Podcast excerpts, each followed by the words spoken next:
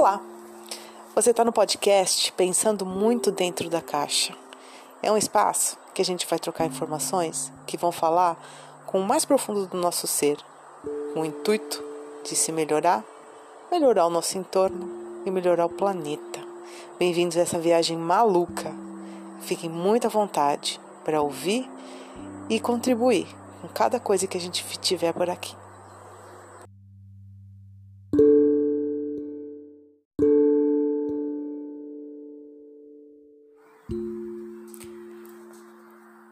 Amor é presença.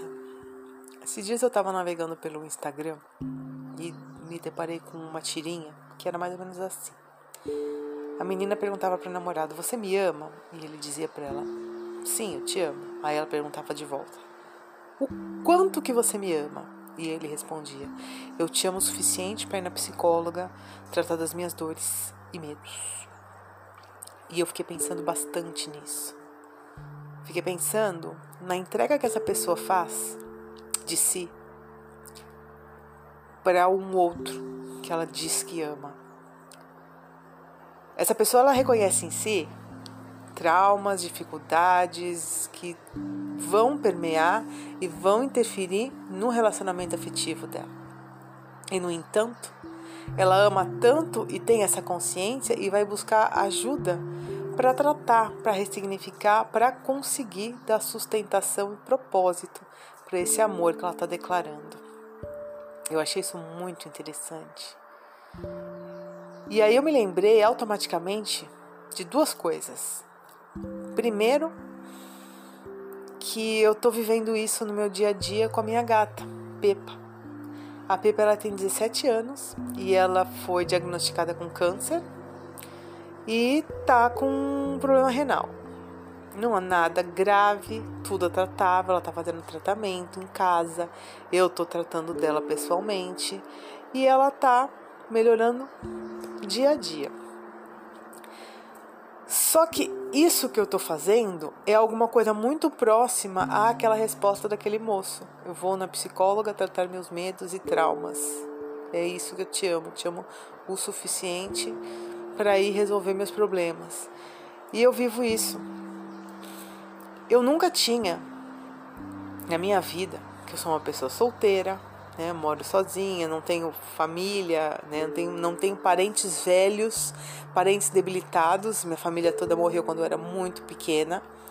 Então eu nunca vivi nada com ninguém na qual precisasse do meu cuidado, do meu carinho muito intensamente. A Pepa, minha gata de 17 anos, é a primeira.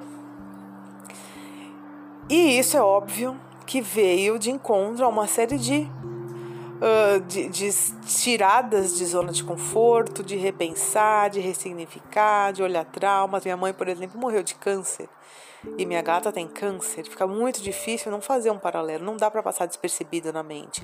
Não que isso me afete num nível psicológico, que me impeça de fazer as coisas que eu tenho que fazer, mas me trata uma responsabilidade imensa quando eu estou fazendo a químio nela, que o que dou é um, é um comprimido, ela não está fazendo aquela químio injetável, porque o tratamento dela é um pouquinho mais simplificado.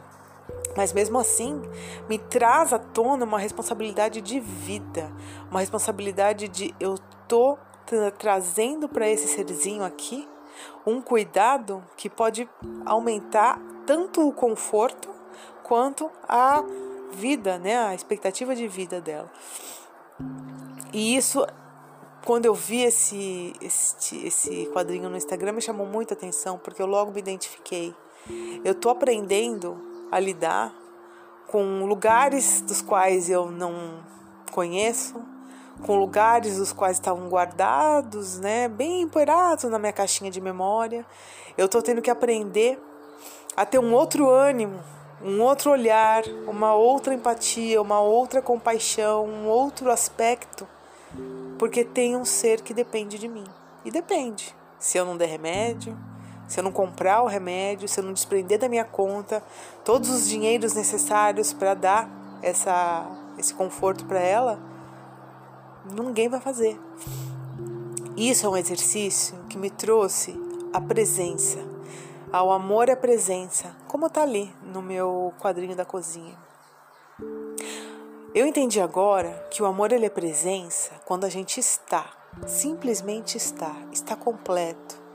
Independente de trauma, independente de medo, independente de desconhecimento, independente de insegurança, a gente está. A gente está e todos esses aspectos que nos permeiam, que são aspectos que beiram o desconhecido, né?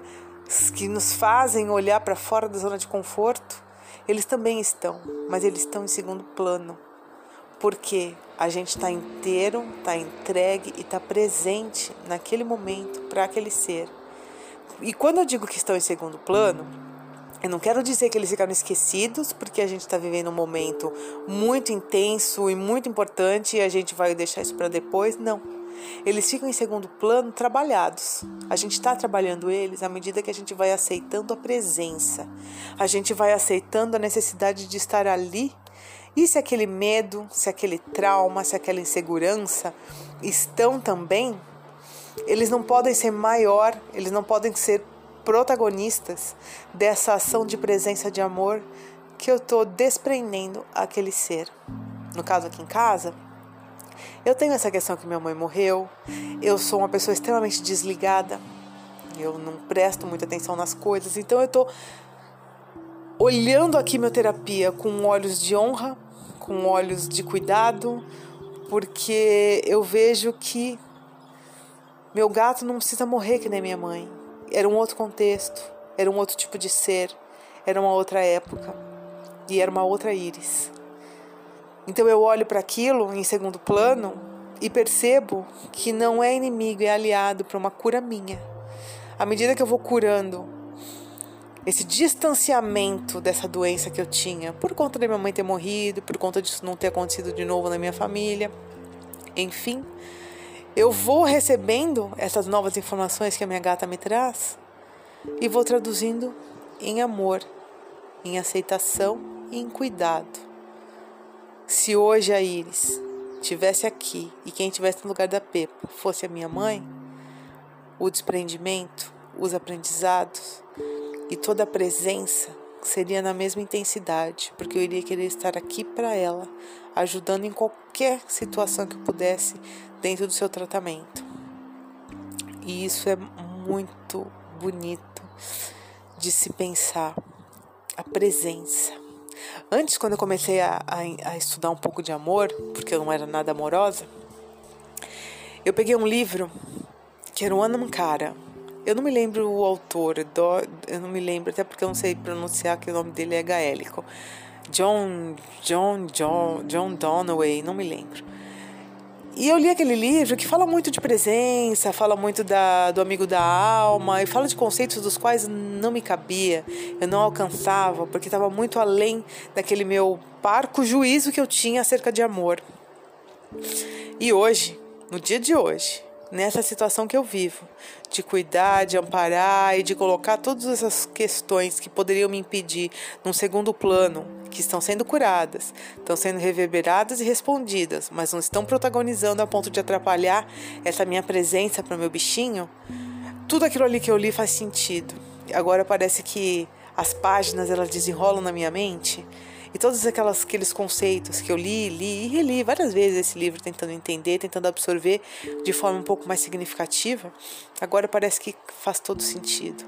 Parece que tudo caiu dentro de uma de uma esteira de compreensão que me faz me imaginar e pensar e em muitas outras coisas, em muitos outros momentos e oportunidades de amar. E aí eu vejo, né? Isso é um aprendizado que eu tô tendo com a minha gatinha, mas que eu vou levar para a vida.